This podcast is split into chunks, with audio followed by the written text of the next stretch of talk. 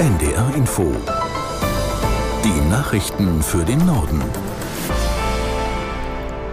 Um 8.30 Uhr mit Beate Rüsapp.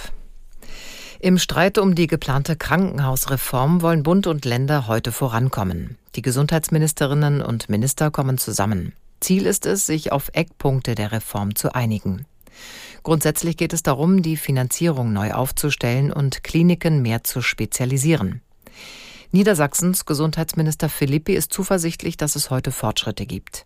Er zeigte sich auf NDR Info überzeugt, dass mit der Reform Patienten letztlich besser versorgt werden können. Wenn man sagt, wir dampfen ein paar Krankenhäuser ein, um zu konzentrieren, was notwendig ist bei Ärztemangel und Personalmangel, hat man zunächst das Gefühl, wenn etwas weniger wird, wird es schlechter. Wir achten aber darauf, dass die Versorgung der Patienten besser wird und hoffen deshalb, dass wir zum Beispiel mit der Reform es hinkriegen werden, dass die Patienten nicht äh, in das nächstbeste, sondern in das richtige Krankenhaus äh, dann transportiert werden. Ich bin Arzt und ich weiß mhm. manchmal, dass es besser ist, vielleicht eine Viertelstunde länger äh, unterwegs zu sein, um dann an der richtigen Stelle behandelt zu werden, als irgendwo in einer Klinik dann zu landen, die bestimmte Voraussetzungen nicht hat. Niedersachsens Gesundheitsminister Philippi von der SPD auf NDR Info.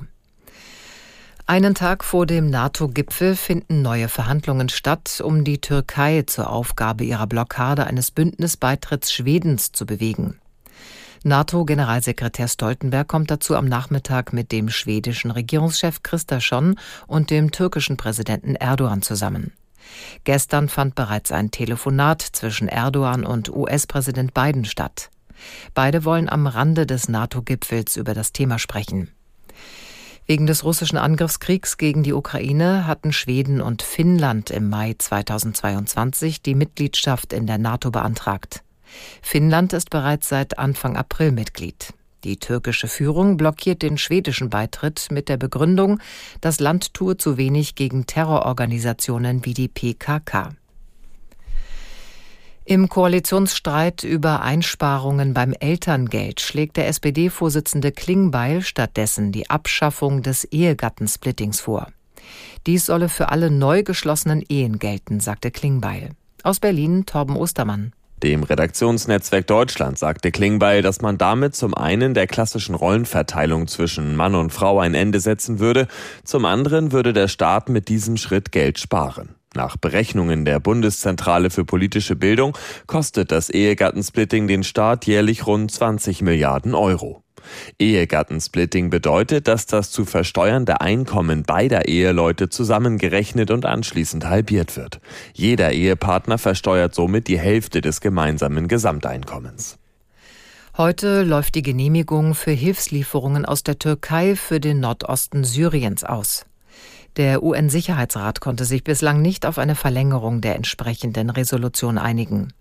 Sie ist notwendig, weil die syrischen Behörden humanitären Einsätzen in Gebieten, die von der Opposition gehalten werden, nicht zustimmen. Russland will die Verlängerung der Hilfslieferungen auf sechs Monate beschränken. Ein gemeinsamer Vorschlag der Schweiz und Brasiliens sieht zwölf Monate vor.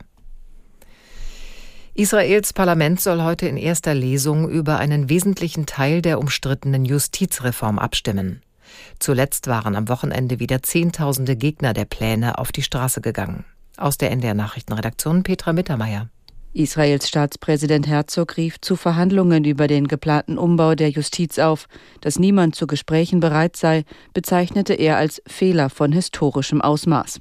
Herzog hält eine Einigung für möglich.